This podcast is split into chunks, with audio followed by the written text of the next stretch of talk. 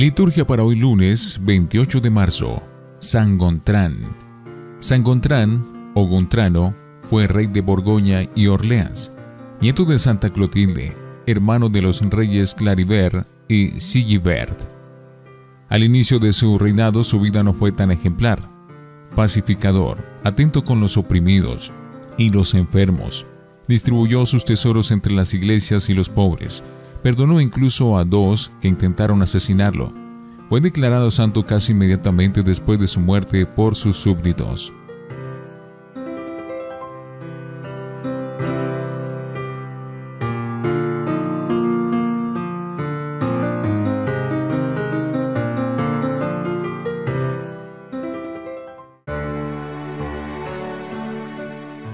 Antífona yo confiaré en el Señor, exultaré y me alegraré por tu misericordia, pues te fijaste en mi aflicción. Oremos. Oh Dios, que renuevas al mundo por medio de sacramentos inefables, te rogamos que tu iglesia progrese gracias a tus designios eternos y que no se vea privada de los auxilios temporales. Por nuestro Señor Jesucristo, tu Hijo. Primera lectura del libro de Isaías, capítulo 65, versículo 17 al 21. Esto dice el Señor. Voy a crear un cielo nuevo y una tierra nueva. Ya no recordaré lo pasado, lo olvidaré de corazón. Se llenarán ustedes de gozo y de perpetua alegría por lo que voy a crear. Convertiré a Jerusalén en júbilo y a mi pueblo en alegría. Me alegraré por Jerusalén y me gozaré por mi pueblo. Ya no se oirán en ella gemidos ni llantos. Ya no habrá niños que vivan pocos días, ni viejos que no colmen sus años. Y al que no los alcance, se le tendrá por maldito. Construirán casas y vivirán en ellas. Plantarán viñas y comerán sus frutos. Palabra de Dios. Te alabamos, Señor. Salmo 29. Te alabaré, Señor, eternamente te alabaré, Señor, pues no dejaste que mis enemigos se rieran de mí. Tú, Señor, me salvaste de la muerte, y a punto de morir me reviviste. Te alabaré, Señor, eternamente. Alaben al Señor quienes lo aman, den gracias a su nombre, porque su ira dura un solo instante, y su bondad toda la vida. El llanto nos visita por la tarde, por la mañana el júbilo. Te alabaré, Señor, eternamente. Escúchame, Señor, y compadécete. Señor, ven y me ayuda. Convertiste mi duelo en alegría. Te alabaré por eso eternamente. Te alabaré, Señor, eternamente. Honor y gloria a ti, Señor Jesús. Busquen el bien y no el mal, para que vivan, y el Señor estará con ustedes. Honor y gloria a ti, Señor Jesús. Del Santo Evangelio según San Juan, capítulo 4, versículos 43 al 54. En aquel tiempo, Jesús salió de Samaria y se fue a Galilea. Jesús mismo había declarado que a ningún profeta se le honra en su propia patria. Cuando llegó, los galileos lo recibieron bien, porque habían visto todo lo que él había hecho en Jerusalén durante la fiesta, pues también ellos habían estado allí.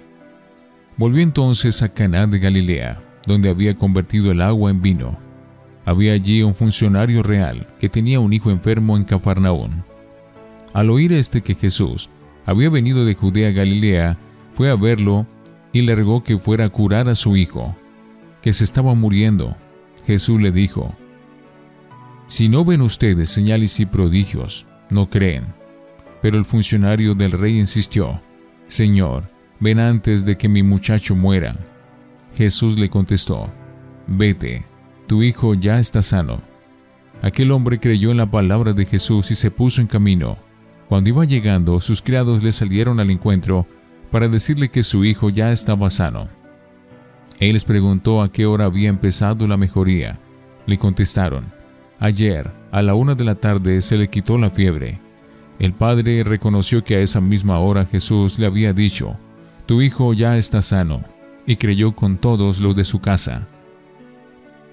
Esta fue la segunda señal milagrosa que hizo Jesús al volver de Judea a Galilea. Palabra del Señor. Gloria a ti, Señor Jesús. Oremos.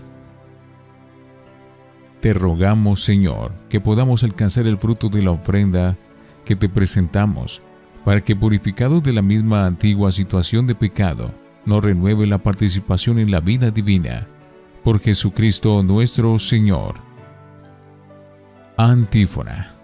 Les infundiré a ustedes mi espíritu y haré que caminen según mis preceptos y que guarden y cumplan mis mandatos, dice el Señor. Oremos. Te rogamos, Señor, que tus santos misterios, renovándonos, nos vivifiquen y santificándonos, nos conduzcan a la vida eterna. Por Jesucristo nuestro Señor.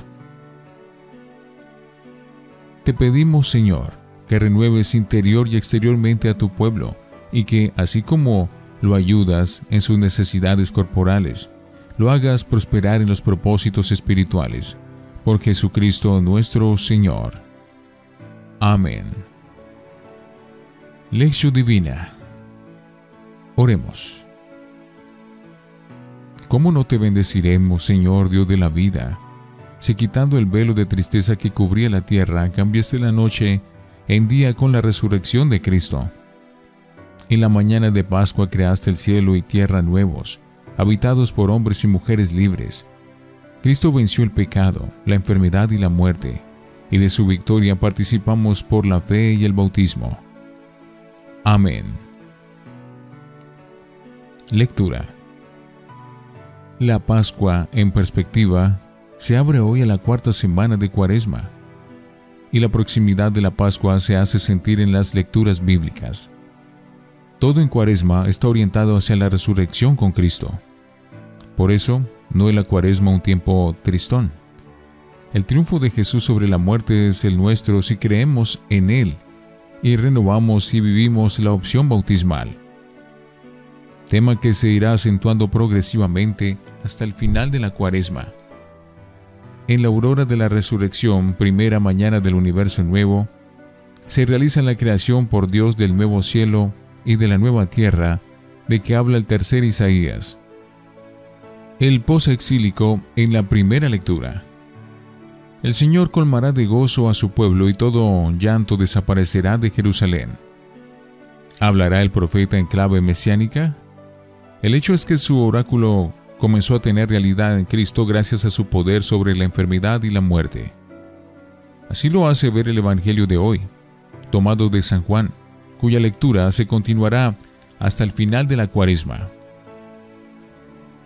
La súplica de fe que un funcionario real de Cafarnaúna hace a Jesús pidiéndole la curación de su hijo, mortalmente enfermo, arranca el milagro de una curación a distancia por el poder de Cristo que se encuentra en Caná de Galilea.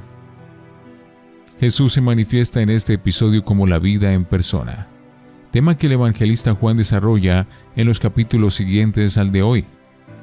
La narración de este milagro quizás sea la versión joánica de la curación del siervo del centurión, que refiere la tradición sinóptica, Mateo 8:5 y Lucas 7.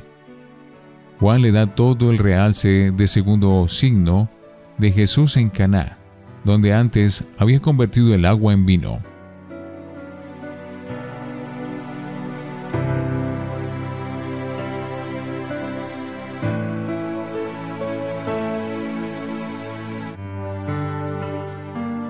Para meditar. Una fe en progreso. La fe del funcionario real al servicio de Herodes Antipas se refiere en un principio al poder taumatúrgico de Jesús. Después se fía de su palabra cuando el Señor le dice, Anda, tu hijo está curado. Y más tarde, al comprobar personalmente la veracidad de tal acerto, cree en Cristo y con él toda su familia. Es un proceso ascendente de fe. Primero creyó en el poder curativo de Jesús de Nazaret después en su palabra y finalmente en su persona. Aquí se completa la fe. El contacto con Cristo es fuente de vida y nueva creación. que perdura y no pasa como el mundo que nos rodea. Él puede renovarnos cada día, aunque el cuerpo se vaya desmoronando. Se lo aseguro. Quien escucha mi palabra y cree en el que me envió, posee la vida eterna y no será condenado, porque ha pasado ya de la muerte a la vida. Con sus milagros, como el de hoy, que eran los signos del reino, Jesús demostró su poder no solo sobre la enfermedad, sino también sobre la muerte, el enemigo número uno y siempre victorioso sobre la vida del hombre. Porque Cristo resucitó de entre los muertos. La última palabra no la tiene el pecado y la muerte, sino la vida y la salvación de Dios para el hombre que lo acepta por la fe y el bautismo. Cristo entregó su vida por la causa del hombre, y lo que desea es hacernos partícipes de su victoria definitiva sobre la muerte, es decir, de su propia resurrección, que nos franquea las puertas de la dicha sin límites. Oración de petición y gratuidad. Es la tercera idea que sugiere la liturgia de la palabra en este día de Cuaresma. El padre del niño enfermo, al acudir suplicante a Jesús, admite humildemente que la situación se le escapa de las manos, pero solamente después eh, de acaecida la curación llega a ser un creyente. La súplica de petición a Dios es un reconocimiento humilde de nuestra dependencia de Él. Pero tal oración no debe agotar nuestra relación con Dios. Nuestro estilo más habitual es olvidarnos de Dios cuando la vida nos sonríe y acordarnos de Él cuando las cosas nos van mal. Sin embargo, Dios es más que un tapagujeros y más que un supermédico. Él es el centro de nuestra vida y, por lo mismo, merece y pide también nuestra oración de alabanza y adoración. Un buen creyente no piensa en Dios solo cuando lo necesita. Una persona que quiere a otra cultiva el detalle del cariño desinteresadamente, como el marido que regala flores a su mujer nada más que para decirle que la quiere y recordarle que ha pensado en ella. Así también nuestra actitud respecto de Dios debe ser lo más desinteresada posible y con el mayor nivel de gratitud a nuestro alcance. Él se lo merece. Reflexionemos.